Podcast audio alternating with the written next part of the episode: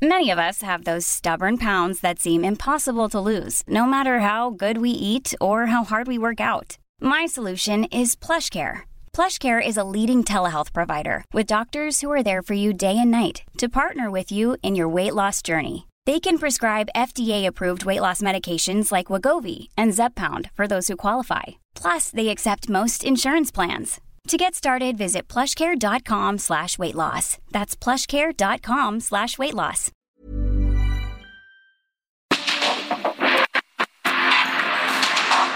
Porque el mundo actual no se entendería sin la economía, las finanzas y los negocios. Acompaña a Mario Maldonado, el columnista de negocios más joven y objetivo del periodismo financiero en su programa. Bitácora de negocios.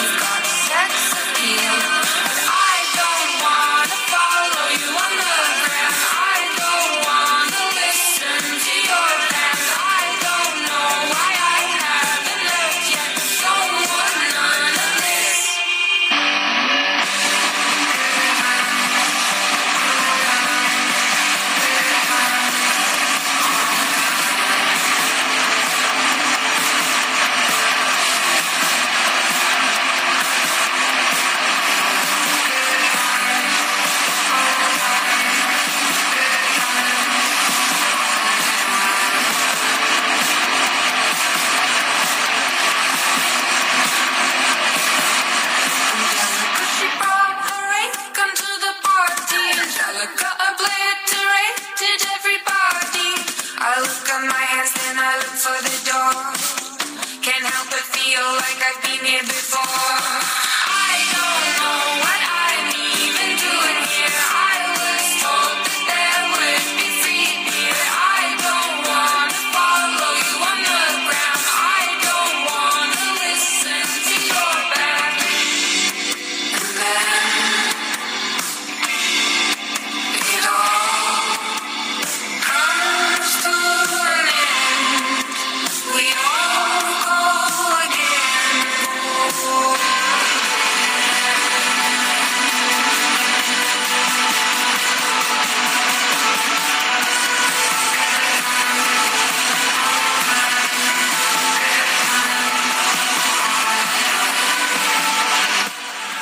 ¿Cómo están? Muy buenos días. Bienvenidos a Bitácora de Negocios. Yo soy Mario Maldonado. Me da mucho gusto saludarlos en este martes 7 de febrero del 2023. Estamos transmitiendo en vivo como todos los días tempranito aquí en la cabina del Heraldo Radio. Muchísimas gracias por conectarse, por escucharnos, por madrugar con nosotros en punto de las seis que abrimos la barra informativa de esta estación.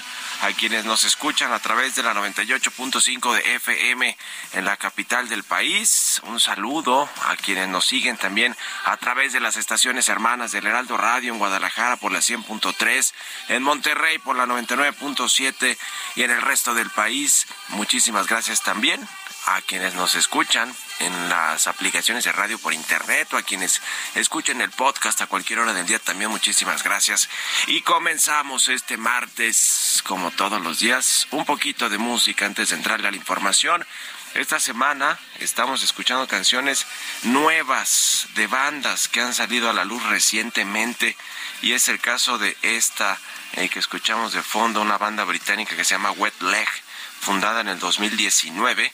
La canción eh, que estamos escuchando ahora mismo es, se llama Angelica, es de su álbum debut homónimo. Así que bueno, el pasado domingo, por cierto, ganaron el Grammy a Mejor Actuación de Música Alternativa y álbum de música alternativa. Y bueno, los vamos a estar escuchando hoy aquí en Bitácora de Negocios. Y le entramos a los temas importantes, a la información. Vamos a hablar con Roberto Aguilar lo que sucede en los mercados financieros, lo más relevante, las bolsas se estabilizan y esperan discurso de Jerome Powell y de Joe Biden. El petróleo sube, preocupa su ministro en Turquía por este terrible sismo de 7.8 que sacudió a Turquía ayer y que bueno, pues la cifra de muertos está arriba de los dos mil personas y más de diez mil personas que están que fueron afectadas eh, también eh, en, en, términos pues no solo eh, estructurales de sus casas, viviendas, etcétera, sino físicamente. Así que terrible, terrible panorama de Turquía y también invertir en acciones de inteligencia artificial es la nueva moda en Estados Unidos y en China. Le vamos a entrar a esos temas con Roberto Aguilar. Vamos a hablar con Ernesto O'Farrill sobre los indicadores contradictorios en la economía estadounidense. También con Miguel Flores, presidente de la Comisión de Competencia Económica de la International Chamber of Commerce de México, la Cámara Internacional de Comercio de México. Vamos a platicar pues sobre eh, la Comisión Federal de Competencia Económica que dice esta Cámara de Comercio que celebra que pueda ejercer sus funciones a plenitud, pero bueno, también hay muchos temas ahí que tienen que ver eh, pues con el nearshoring, con el TEMEC, todos estos asuntos de las eh, consultas en el sector energético y todo lo que quiere hacer el gobierno mexicano también con el sector aéreo. Ayer hablamos ampliamente sobre el tema del cabotaje, la política de cielos abiertos que está planteando el gobierno mexicano, pero bueno, pues eh, esto sin eh, recuperar la categoría de seguridad 1, la categoría de seguridad aérea, pues se ve eh, como un golpe final fatal para los la industria mexicana, para las aerolíneas mexicanas. En fin, mucho que platicar sobre los asuntos de México en materia económica y de empresas extranjeras invirtiendo en nuestro país. Vamos a hablar también con Ramsés Pech, analista del sector energético, sobre la deuda de Pemex, la deuda de corto y largo plazo de esta empresa que pues está batallando con el refinanciamiento de sus pasivos de corto plazo, sobre todo batallando pues con pagar muy alto el premio que piden los inversionistas para estar invertidos en una compañía que si bien es respaldada por el gobierno federal, pues no tiene grado de inversión. En fin, le vamos a entrar a estos temas, a la inversión que se hizo el fin de semana también en, en San Luis Potosí de la empresa BMW para la electromovilidad y todo lo que se comentó allí eh, con el canciller Marcelo Ebrard y el presidente López Obrador. Le vamos a entrar a estos temas aquí en Bitácora de Negocios, así que quédense con nosotros en este martes 7 de febrero. Vamos al resumen de las noticias más importantes para comenzar este día con Jesús Espinosa.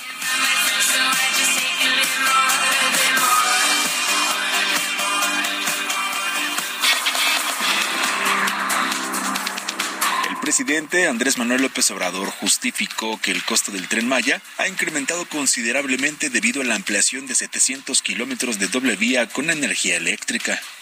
Proyecto, por ejemplo, de 700 kilómetros de doble vía con energía eléctrica, el agregarle el aeropuerto de Tulum, los parques, los hoteles.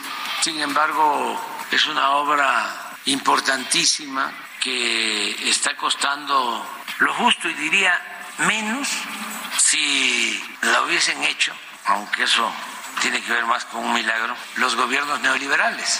Diariamente desde junio del 2020, el Instituto Nacional de Antropología e Historia ha ubicado en promedio 36 monumentos arqueológicos en cinco de los siete tramos de las obras del Tren Maya. En un documento que envió a la Secretaría de Cultura al Senado, detalla que el registro de monumentos arqueológicos se disparó en ocho meses al pasar de 19.379 en enero del 2022 a 30.758 en octubre del mismo año.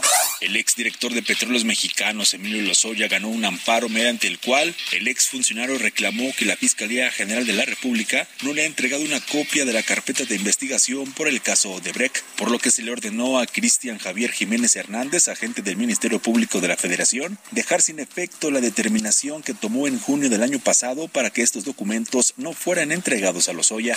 De acuerdo con analistas de Barclays, Banorte, B por Más, la consultoría Rankia y la operadora de fondos de inversión Valores Mexicanos Casa de Bolsa Valmex, el Banco de México llevará la tasa fondeo interbancaria a un nivel de 10.75 puntos en su primer anuncio monetario de 2023. Según personas familiarizadas con la situación, Estados Unidos se estaría preparando para imponer un arancel de 200% sobre el aluminio fabricado en Rusia para mantener la presión sobre Moscú a pocos días del primer aniversario de la invasión a Ucrania.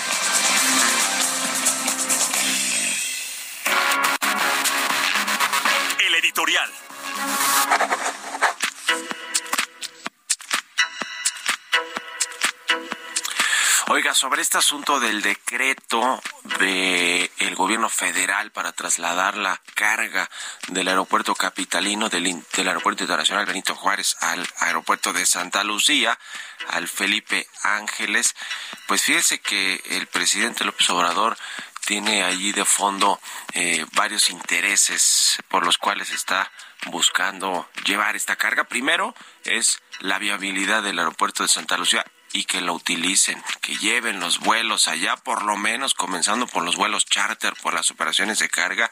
Ya le habíamos platicado aquí que cada mes el gobierno subsidia al aeropuerto Felipe Ángeles con cerca de 100 millones de pesos, así como lo está escuchando. Entonces, pues le urge al gobierno que se comiencen a generar operaciones que por lo menos pues eh, reduzcan los subsidios, no necesariamente que lleven al punto de equilibrio al aeropuerto Felipe Ángeles y menos que lo hagan rentable, pero por lo menos en el corto plazo, pero sí que comience a haber más operaciones. Eh, eso por un lado. Otro, eh, ciertamente está saturado el aeropuerto capitalino, incluso con, los, con el tema de la carga. Es el aeropuerto de Latinoamérica con más operaciones de carga, así como lo escucha. Por eso la preocupación de la Asociación Latinoamericana y del Caribe de Transporte Aéreo sobre pues que esta, este cambio en tres meses que les dio el presidente López Obrador para trasladar toda su, su carga a Santa Lucía pues eh, ya se alertó de que puede generar disrupciones en la economía y en las cadenas de suministro, sobre todo las que fueron afectadas por la pandemia. También la YATA dijo que no eh, se tienen todos los requerimientos técnicos para llevar a cabo esta migración de operaciones. Faltan certificaciones, falta equipamiento, sistemas aduaneros, eh, agentes aduanales suficientes para despachar la carga que se importa, en fin, todo este asunto, pero pues aún, aún con estas alertas el gobierno ya puso eh, eh, un decreto y ya eh, pues esto será realidad hasta julio, hacia julio más bien de este, de este mes, es decir, son un poquito más de tres meses, son casi cuatro meses. Pero el otro asunto es el asunto de la seguridad. Todo el dinero, la droga, el contrabando, eh, que pasa por el aeropuerto capitalino y viene a cuento por lo que ha declarado allí un exagente de, eh, de la Policía Federal en el juicio de Genaro García Luna, donde habla pues de cómo funciona todo este asunto del contrabando y cómo están coludidos todos en el aeropuerto, agentes aduanales, personal de aduanas, de hacienda, policías, trabajadores de la zona de carga, empleados de las aerolíneas, así que así que pues es una carambola de tres bandas esta que quiere dar el presidente. Puede que no le salga tan bien precisamente pues por esto que ya le decíamos que están alertando los organismos internacionales. Es decir, de por sí ya las cosas están caras, los productos están caros en México, pues con una disrupción de las cadenas de suministro y de la importación y exportación de productos, pues puede ser que le pegue también a los precios. No creo que quiera lo, que sea lo que quiera el presidente el observador. En fin, ya veremos cómo resulta este asunto. ¿Ustedes qué opinan? Escríbanme en Twitter, arroba Mario Mal y en la cuenta arroba Heraldo de México. Radar económico. Ernesto Farrell ya está con nosotros. Mi querido Ernesto, buenos días. ¿Cómo te va? Mario, ¿qué tal? Muy buenos días a ti y a todo el auditorio. ¿Cómo va la economía estadounidense y estos indicadores contradictorios? Platícanos. Pues sí está manifestando Estados Unidos algunos indicadores que son totalmente contradictorios.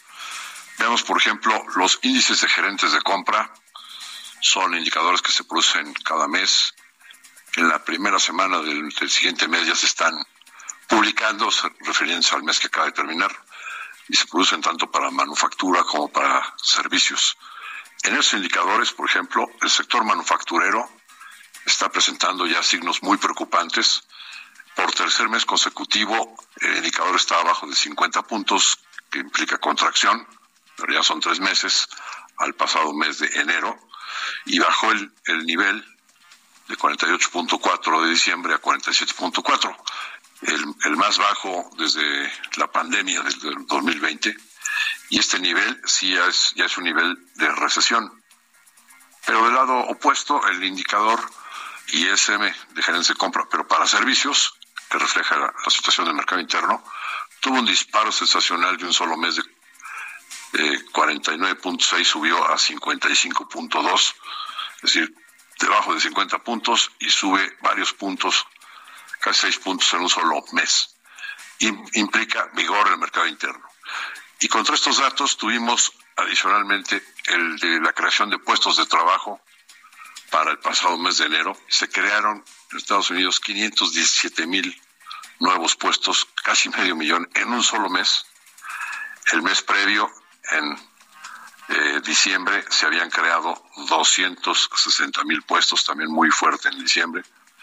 A tasa anual, eh, pues eh, lo que está sucediendo es que la tasa de desempleo está bajando a 3.4% y este nivel es el el más bajo de todo el registro de la historia económica de Estados Unidos, se había tocado en mayo del año 69, lo que implica pleno empleo. Sin embargo, los salarios que estaban subiendo hace dos meses arriba de 5%, están subiendo ahora 4.43%. De todos modos, este 4.43 es un factor que está al doble de la inflación objetivo, que es 2%, y está generando inflación del lado de los costos. Entonces, estos, estos en resumen, son los indicadores contradictorios, pero hay buenas señales en, eh, digamos, en la recuperación del mercado interno. Desafortunadamente, esta, este dato de empleo de más de 500 mil plazas es eh, un signo de que la economía sigue sobrecalentada. Y el tema de eh, la recesión está ya menos... En manufactura. pero, eh, o sea, la recesión general se difumina por lo pronto, pero en manufactura, que es donde está más ligada a la manufactura mexicana, al sector exportador, es donde están los problemas. Bueno, pues ya lo estaremos viendo. Muchas gracias, como siempre, estimado Resto, y muy buenos días. Gracias a ti, Mario, que estén muy bien, que tengan excelente semana. Hasta luego, es Ernesto Farrell. Todos los martes aquí comentamos un tema, un tema de economía. Vamos a otra cosa. Economía y mercados. Roberto Aguilar ya está aquí en la cabina del Heraldo Radio. Mi querido Robert, ¿cómo te va? Buenos días. ¿Qué tal, Mario? Me da mucho gusto saludarte a ti y a todos nuestros amigos. Fíjate que los mercados están a la espera justamente de lo que diga hoy el presidente de la Reserva Federal, Jerome Powell.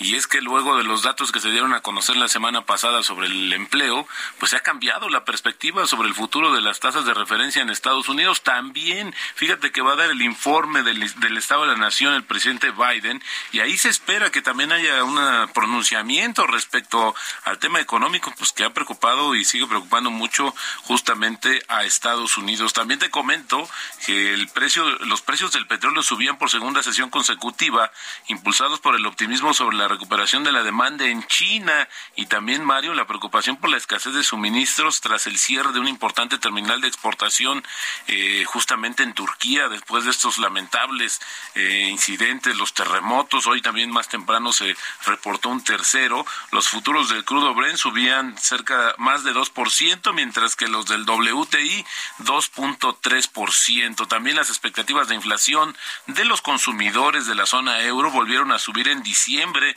según mostró una encuesta del Banco Central dada a conocer justamente hoy, lo que indica que las recientes alzas de las tasas y la caída de los precios de la energía aún no atenúan los temores sobre el crecimiento de los precios en aquel continente. También te comento que Goldman Sachs, esta correduría internacional, ahora tiene 25% de probabilidades de que Estados Unidos entre en recesión en los próximos 12 meses. Esto previo al 35% de apuesta que tenía apenas la semana pasada. La actualización de las previsiones se conoce después de que el informe del viernes mostrara que el crecimiento del empleo en Estados Unidos se aceleró bruscamente en enero, mientras que la tasa de desempleo, ya lo comentaba Ernesto, alcanzó su nivel más bajo en 53 años. Y por lo pronto, fíjate que los analistas eh, encuestados por Reuters en diciembre, pues mantienen todavía, había que actualizar esta, pero todavía en 60% la probabilidad de que se, se produzca una recesión este año en Estados Unidos. Y bueno, también ayer, Mario, fíjate que las acciones de tres importantes compañías que desarrollan el tema de inteligencia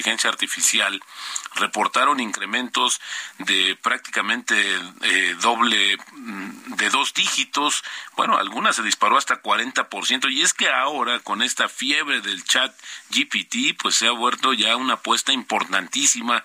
Todo lo que suene a inteligencia artificial está siendo pues asediado por los inversionistas en los mercados de valores de Estados Unidos y también de China. Y de hecho, también justamente ayer eh, Google pues anunció que este, ya está planeando su propio servicio de chatbots y que va a utilizar más inteligencia artificial para su motor de búsqueda, pues estamos, Mario, ante el inicio de la fiebre de la inversión en la inteligencia artificial. También te comento que empresas privadas se comprometieron a invertir 4.200 millones de dólares en el norte de Centroamérica, esto como parte de un esfuerzo de, justamente de la vicepresidenta de Estados Unidos, Kamala Harris, para contener la migración. Esto lo dijo ayer la Casa Blanca. Las cifras más son superiores a los 3.200 millones de dólares anunciados en junio del año pasado y se derivan, Mario, de la promesa de 47 empresas y organizaciones, incluidas, por ejemplo, la cadena Target y el, eh, justamente la empresa de ropa deportiva Columbia, que van a invertir pues más dinero en Centroamérica, 4.200 millones de dólares. El tipo de cambio, Mario, cotizando en estos momentos en 19.10. Desde ayer comentábamos, se regresó a los niveles de 19 pesos, pero ya este, tocó ayer, Mario, el 19.28. Con esto la ganancia anual se redujo ya a 1.8%. Y la frase del día de hoy, no confíe usted en aquellos que han encontrado ya la verdad, confíe solamente en quienes siguen buscándole. Esto lo dijo en su momento André Costolani. Buenísimo, gracias Robert y nos vemos al ratito en la televisión. Gracias Mario, muy buenos días. Roberto Aguilar, síganlo en Twitter, Roberto AH, son las seis con veinticuatro, casi con veinticinco minutos. Vámonos a la pausa y volvemos con más aquí a Bitácora de Negocios.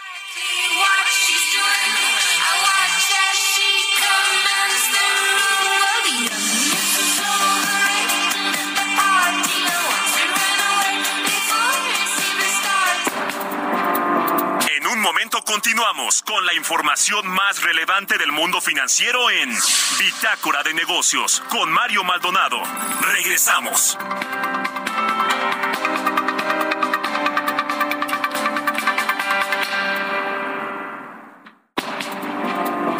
Estamos de vuelta en Bitácora de Negocios con Mario Maldonado.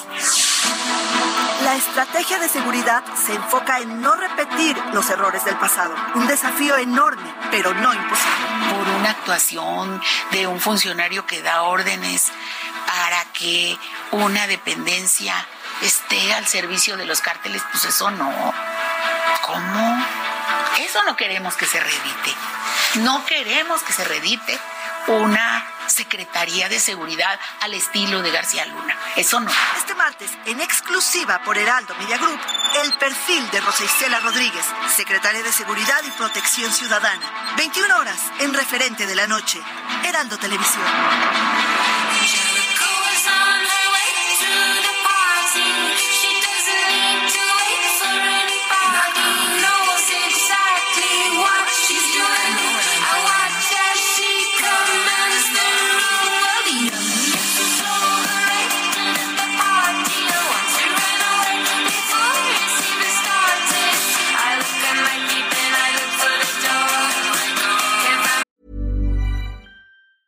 There's never been a faster or easier way to start your weight loss journey than with PlushCare.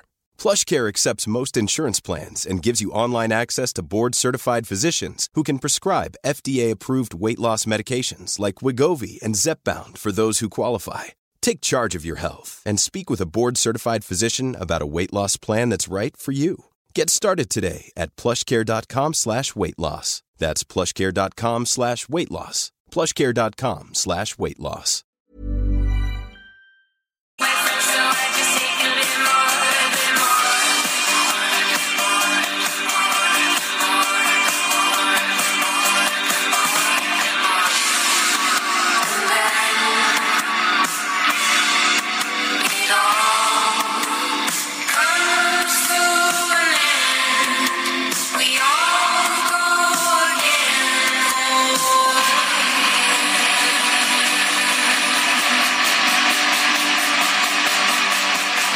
Estamos de regreso aquí en Bitácora de Negocios y estamos escuchando un poquito de música antes de entrarle a la información en esta segunda mitad del programa. Ya le decía, estamos escuchando esta semana canciones nuevas, de bandas nuevas que pues están sonando fuerte. Esta se llama Wet Leg, es una banda británica y la canción es Angelica y ganaron un Grammy este domingo pasado a la mejor actuación de música alternativa y álbum de música alternativa. Así que dos Grammys, dos Grammys ganaron y bueno, por eso estamos escuchando a estos británicos de Wet Leg.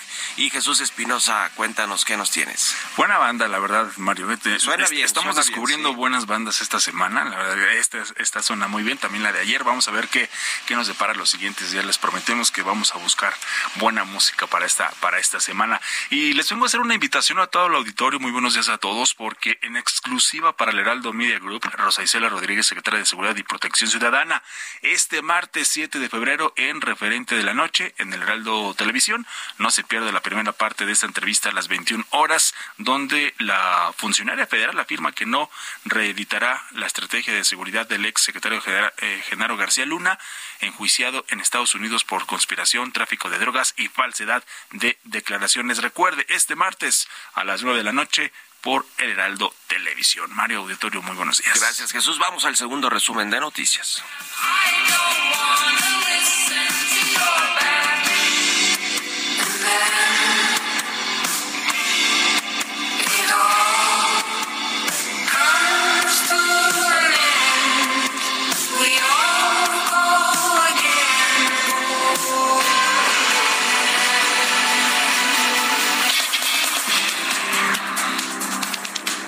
Janet Yellen, secretaria del Tesoro de Estados Unidos, descartó una recesión en ese país debido a la menor tasa de desempleo en más de 50 años. Detalló que la inflación sigue siendo demasiado alta, pero ha estado desacelerándose durante los últimos seis meses y podría disminuir mucho más.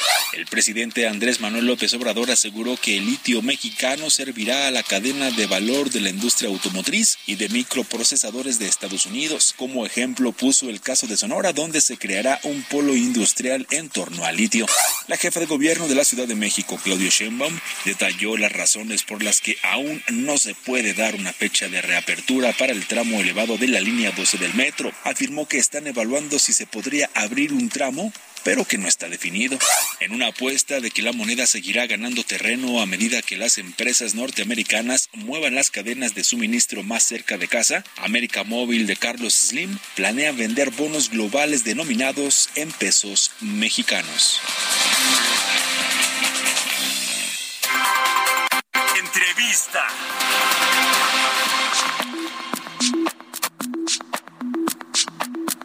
Le decía, fue en diciembre, en noviembre pasado a finales, cuando la Suprema Corte de Justicia de la Nación emplazó al Poder Ejecutivo, al presidente López Obrador, a enviar al Senado de la República sus candidatos a eh, tres plazas para completar el pleno de la Comisión Federal de Competencia Económica. Y bueno, finalmente en diciembre fue ratif- ratificada Andrea Marván y luego en febrero, apenas hace unos días, el 2 de febrero fue, se ratificó también a otros dos comisionados, a Rodrigo Alcázar Sil- Silva y a Giovanni Tapia Lezama como nuevos comisionados y con esto ya está completo el pleno de la COFES y vamos a platicar de este y otros temas, ya le decía con Miguel Flores, presidente de la Comisión de Competencia Económica de la Cámara Internacional de Comercio de México. ¿Cómo estás, Miguel? Muy buenos días. Muy buenos días, Mario. Un gusto estar contigo y con tu auditorio. Gracias por estos minutos. Pues, ¿cómo ves? Ya se completó el pleno de la conferencia. Ahora, pues falta que eh, tengan a bien ya entrarle a todos los temas que seguramente quedaron ahí pendientes por la falta de comisionados, ¿no? Sí, sí, sí, Mario. Pues por fin tenemos ya un pleno completo de esta institución tan importante para el país. Nos falta todavía el IFT, que como sabes es nuestra otra autoridad que también aplica la Ley Federal de Competencia Económica pero bueno, por lo pronto tenemos ya la Comisión Federal de Competencia con todos sus miembros. Tenemos ahora cuatro economistas, eh, tres abogados que van a, tomar decisiones muy importantes este año. Eh, estamos esperando que este año pues tengamos eh, definiciones importantes en temas de, de gas LP. también tendremos también información importante sobre definiciones en, en, si hay competencia efectiva en algunos en, transporte de carga de pasajeros también habrá temas de, un estudio que se sacó la Comisión Federal de Competencia eh, sobre cosas que nos importan a todos los consumidores como son los seguros de gastos médicos mayores. Sacaron un estudio donde probablemente se puedan eh, derivar algunas investigaciones hay un estudio que tiene que ver con sobre maíz y harina de maíz que está están viendo si hay barreras de competencia o, insumos esenciales en este sector. Todo el tema de economía digital evidentemente está eh, en todo el mundo y en México también podremos tener eh, decisiones importantes. Hay un nuevo estudio sobre sobre carne que pues como sabes la carne afecta hasta el índice de inflación y demás. Entonces eh, pues todo esto está en el, en el tintero, está en, lo que la Comisión Federal de Competencia tendrá que estar resolviendo y eh, pues todos estamos, eh, como en la International Chamber of Commerce, muy contentos de que por fin tengamos un, un pleno completo. Y si quieres, te, digo por qué pensamos que es muy importante. O sea, son, son siete comisionados que tienen eh, pues, antecedentes distintos, que tienen estudios distintos, y que aportan a la discusión, eh, la enriquecen y hacen que las decisiones de la COFESE pues tengan diferentes eh, visiones. Entonces eso eso ayuda a que las decisiones sean mejores y por eso también celebramos pues, que ya tengamos este tiempo completo. Sí, sin duda alguna es una buena noticia, sobre todo, pues tomando en cuenta que el presidente del observador no le gustan mucho estos organismos autónomos y los ha criticado una y otra vez eh, que no están funcionando, que no, eh, digamos, atienden realmente asuntos de, prioritarios de competencia económica. En fin, el presidente eh, creerá más bien que los aumentos de precios que tenemos actualmente por la inflación, por las materias primas que están que han subido de precio en los mercados internacionales, pues seguramente es también porque los organismos de competencia no han regulado bien esos sectores y que entonces por eso hay precios altos, como sucede en el caso de las aerolíneas, ¿no? Con este asunto de, los cielos abiertos, la propuesta de, abrir el cabotaje en México, pues el presidente pues ahora se basa en que hay rutas donde las tarifas son muy altas y que por lo tanto, pues si no le entra la Comisión de Competencia, él lo hace por mano propia y tiene una política ahí en el tintero de, cielos abiertos. ¿Qué, ¿Qué opinan en este sentido? Porque pues pareciera lo que dicen los eh, analistas del sector aéreo que le va a beneficiar a las aerolíneas extranjeras en detrimento de las mexicanas. ¿Qué opinan en ese tema, eh, Miguel? Pues mira, este, la verdad es que el tema del sector aéreo sí ha sido analizado por la autoridad de competencia en ocasión. De hecho, ha sancionado, sancionó hace unos años con aún acuerdos que existieron entre dos líneas aéreas mexicanas que acordaban los precios según la Comisión Federal de Competencia en vuelos este, internacionales y siempre el, sector pues ha estado bajo revisión de la autoridad de competencia. Eh, pues, realmente los precios suben también porque suben los combustibles y es una industria pues, que requiere altas eh, cantidades de capital.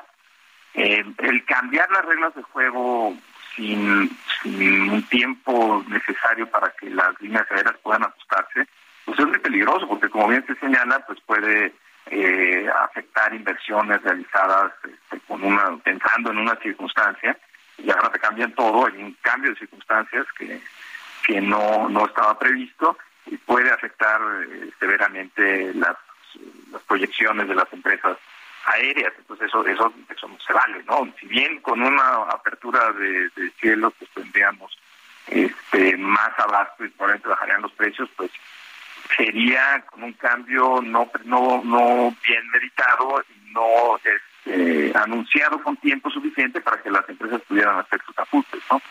Además de que pues también sería un poco injusto porque pues no nosotros en otros países no nos abren los cielos y nuestras empresas no podían participar, entonces habrá que ver también eh, ese punto de desequilibrio eh, para las empresas, ¿no? Entonces, eh, es un tema que me parece que, no se puede aplicar así sin un estudio serio y cuidadoso de los efectos, no nada más en el consumidor, sino también en el desarrollo de la industria de, aviación en México, que ciertamente es muy importante. Ahora, mencionabas también el caso del sector de las telecomunicaciones y la radiodifusión que eh, revisa el Instituto Federal de Telecomunicaciones, que también tiene vacantes eh, algunos eh, asientos allí para comisionados o comisionadas. Y, y, ahí qué ha sucedido, porque lo que recuerdo es que el propio FT pues promovió esta controversia constitucional para pedirle al presidente el observador también que mande las propuestas al Senado para para comisionados o comisionadas. ¿Qué eh, ha sucedido ahí con ese asunto? También a organismos ahí como Observatel han pues, pues exigido, le han pedido al gobierno federal que, que a la brevedad envíe las propuestas. Pero ahí cómo va el asunto, ¿eh, Miguel? Pues también estamos esperando todavía que, que la, la Corte termine de decidir el asunto que pues, en realidad estamos esperando que, decida eh, en el mismo sentido. Pero la verdad es que yo pensaría que lo mejor sería que el, titular ejecutivo, pues ya viendo lo que haya decidido el tema de COFESE, pues eh, por iniciativa propia, eh, pues decidiera ya mandar a, las candidatas este, y, poder estar en posibilidad de ya tener un pleno completo. En realidad no, no hay necesidad de esperar la decisión de la Corte, ¿no? Entonces, eh, pues sí, es, es un sector importante donde necesariamente, no nada más para el tema de aplicación de la ley de competencia, sino para la aplicación de toda la, regulación sectorial, pues igual que en la COFESI se requiere esta, esta riqueza de pensamiento, entre más cabezas estén ahí, además personas eh, preparadas y que han cumplido exámenes y que son reconocidas en el sector, pues que estén ya en la posibilidad de participar en las discusiones, tomar decisiones muy importantes para el país. Pues ahí está el asunto importante, sin duda alguna, con estos organismos autónomos reguladores de sectores económicos en México y que, bueno, pues eh, tienen este mandato de mejorar todas las condiciones competitivas y de competencia de, de, las industrias y los sectores económicos del país y que bueno son importantes aunque de pronto el presidente del observador le reste importancia o de plano no le gusten. En fin vamos a estar como siempre en contacto. Miguel y te agradezco estos minutos para el Heraldo Radio. Muchas gracias y buenos días Muchas gracias a ti, Mario. Muy buenos días. Hasta luego. Es Miguel, Miguel Flores Bernés, presidente de la Comisión de Competencia Económica de la Cámara Internacional de Comercio de México. Vamos a otra cosa, 6 con 44. Historias empresariales.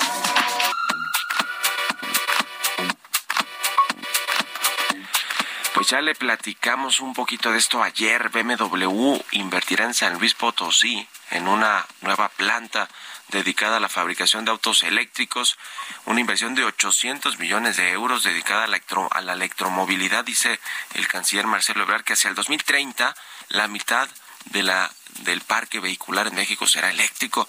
¿Será posible eso? Hoy luce imposible que eso suceda por toda la infraestructura que se tendrá que desplegar en el país y además por el costo de los vehículos que hoy pues son es muy alto el costo de un vehículo eléctrico en México no creo que pues aquí a 15 a, un poquito más de 15 años eh, no más eh, hoy estamos en 2022 no menos mucho menos eh, 8 años eh, 7 siete años probablemente en siete años, de verdad, México tendrá la mitad de su parque vehicular eléctrico. Suena pues muy difícil, pero por lo menos hay inversiones de esta empresa y nos platica más del tema Giovanna Torres.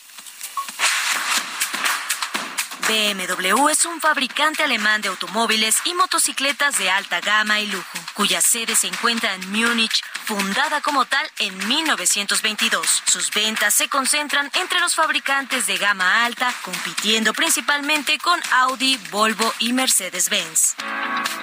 Recientemente anunció una inversión de cerca de 866 millones de dólares en San Luis Potosí para producir baterías y autos eléctricos. La automotriz tiene como objetivo que más de la mitad de sus ventas en coches provengan de unidades totalmente eléctricas para el 2030. De acuerdo con información de la agencia Reuters, del total de fondos, 500 millones de euros se destinarán al centro de ensamblaje de baterías de litio en los terrenos de la planta actual de BMW, que estima tendrán 500 nuevos empleados. Los otros 300 millones de euros se destinarán a la adaptación y ampliación del taller de carrocería para producir coches totalmente eléctricos y a la construcción de una nueva línea de montaje para instalar los paquetes de baterías. Este anuncio marca el inicio de la fase de planeación con la meta de edificar, construir las ampliaciones y el nuevo ensamblaje de baterías a principio del 2024, así como la producción a principios del 2027. Para Bitácora de Negocios, Giovanna Torres.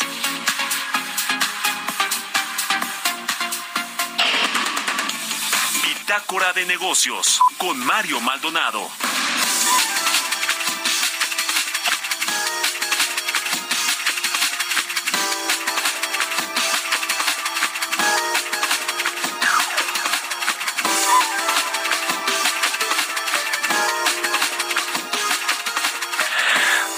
Pues hemos platicado aquí con Roberto Aguilar sobre la deuda de Pemex, esta pesada deuda que tiene la petrolera más endeudada del mundo, que asciende a, ciento, a nada más 105 mil millones de dólares. Esa es la deuda de petróleos mexicanos y lo que busca ahora, junto con la Secretaría de Hacienda, es decir, pues reduciendo, bueno, más bien refinanciando, es decir, pateando un poquito ahí los la deuda de corto plazo, los vencimientos que tiene de corto plazo que son pues eh, muy altos, muy grandes para este año de alrededor de seis mil, siete mil millones de dólares, pues para otros tiempos, para otros mejores tiempos quizá, eh, lo cierto es que Pemex no ha aprovechado este, no aprovechó el, el aumento del precio del petróleo cuando se desencadenó toda esta guerra en Ucrania que hizo que los precios de las materias primas, entre ellos commodities como el petróleo, se dispararan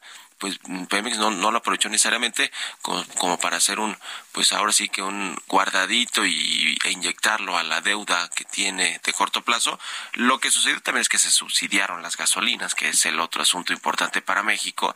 Si con esos remanentes de ingresos que se generaron adicionalmente por la venta de petróleo, se, le, se los inyectaron a los subsidios de gasolina. Ahora están retirándose poco a poco esos subsidios y la gasolina y el gas y otros energéticos están aumentando de precio de nueva cuenta. Es decir, pues es artificial y cuando se hacen las cosas de manera artificial, pues falla eh, de pronto la, la, eh, la, la política y es un poco lo que se advertía con el tema de los subsidios a las gasolineras y sobre todo con el poner topes máximos a precios como el caso del gas LP y, y, la tentación de hacerlo con otras industrias. Bueno, en todo este contexto le decía que Pemex pues no, no aprovechó necesariamente esos eh, incrementos del precio del petróleo, esos excedentes para pagar deuda y ahora qué está haciendo pues salir a colocar deuda en los mercados internacionales para refinanciar sus pasivos de corto plazo.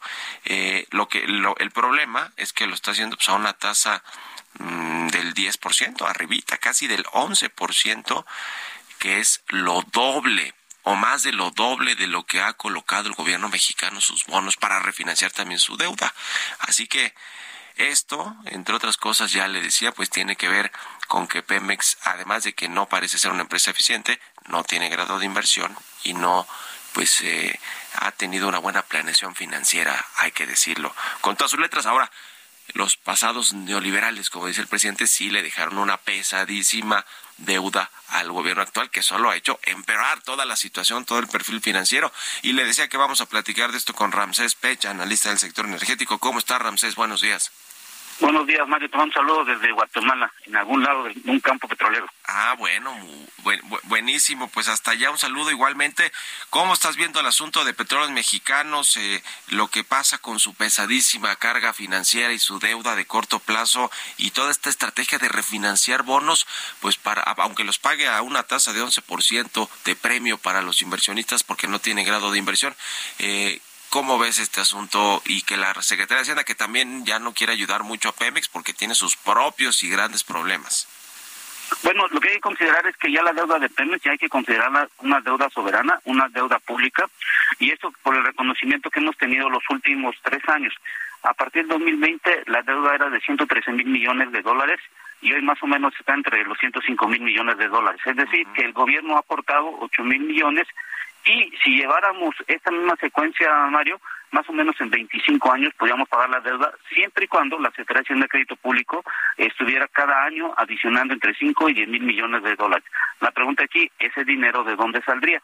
Y esto te lo digo yo porque revisando los estados financieros de Pemex de cada año, he visto que se está subejerciendo el presupuesto, es decir, el presupuesto que se da a Pemex no lo gasta en su totalidad. Y hay una pregunta que hay que hacernos, ese dinero que no se gasta, ¿qué hace Hacienda con él? ¿Por qué no mejor no lo utilizan para pagar la deuda? Y lo otro, el IEPS, ¿te acuerdas que el IEPS es más de 200 mil millones de pesos que entran al erario público?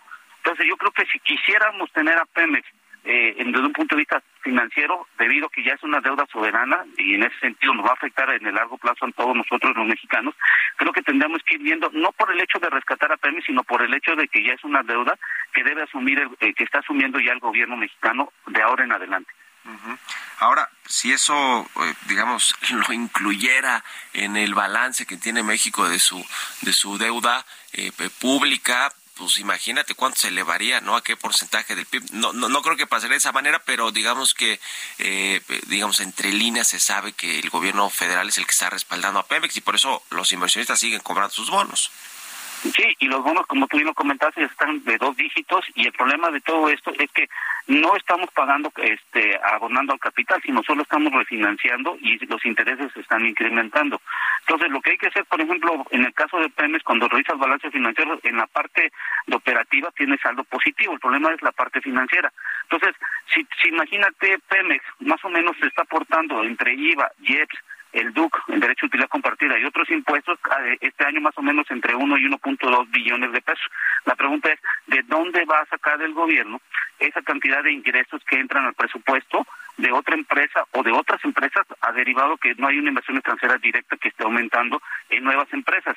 Entonces aquí la pregunta es como el como aquel animal, como el, como el animalito que está tratando de agarrar la cola. Estamos estamos jugando en círculos, pero no estamos resolviendo el problema y aquí el problema se llama es dinero y yo creo que debemos estar evaluando ciertos programas que pudieran ayudar no para Pemex, sino para la deuda que tiene en este caso México, al ser que la Secretaría de Crédito Público tendría que estar observando que sí o sí va a tener que seguir pagando la Pemex los próximos 25 años para poder ir bajando poco a poco la deuda. Bueno, pues ahí está el asunto. Yo me acuerdo que alguna vez que platiqué con Arturo Herrera cuando era secretario de Hacienda, dijo que tenían una estrategia para ir pagando deuda, no solo refinanciándola, pero bueno, hablaba de algo así de 14 mil millones de dólares para el resto del sexenio, en fin, no está sucediendo y lo que están haciendo es, pues, pues, patear el bote, patear el bote y a ver a quién le explota ese tema. Gracias, Ramsés, como siempre, un abrazo y saludos hasta Guatemala, que estés muy bien. Bueno. Sí, nos escuchas. Bueno, despedimos a Ramsés Pech. Muchas gracias y gracias a todos ustedes por habernos acompañado aquí en Bitácora de Negocios en este martes 7 de febrero. Se quedan en estas frecuencias del Heraldo Radio con Sergio Sarmiento y Lupita Juárez. Nosotros nos vamos a la televisión, al canal 8 de la televisión abierta, a las noticias de la mañana y nos escuchamos aquí mañana tempranito a las 6. Muy buenos días.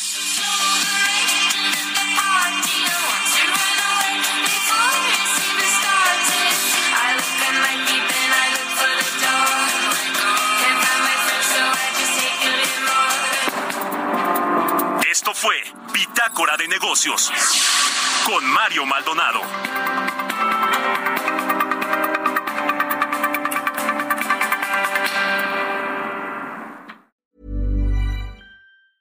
Mom deserves the best, and there's no better place to shop for Mother's Day than Whole Foods Market. They're your destination for unbeatable savings, from premium gifts to show-stopping flowers and irresistible desserts. Start by saving 33% with Prime on all body care and candles. Then get a 15-stem bunch of tulips for just $9.99 each with Prime. Round out Mom's menu with festive rosé, irresistible berry chantilly cake, and more special treats. Come celebrate Mother's Day at Whole Foods Market.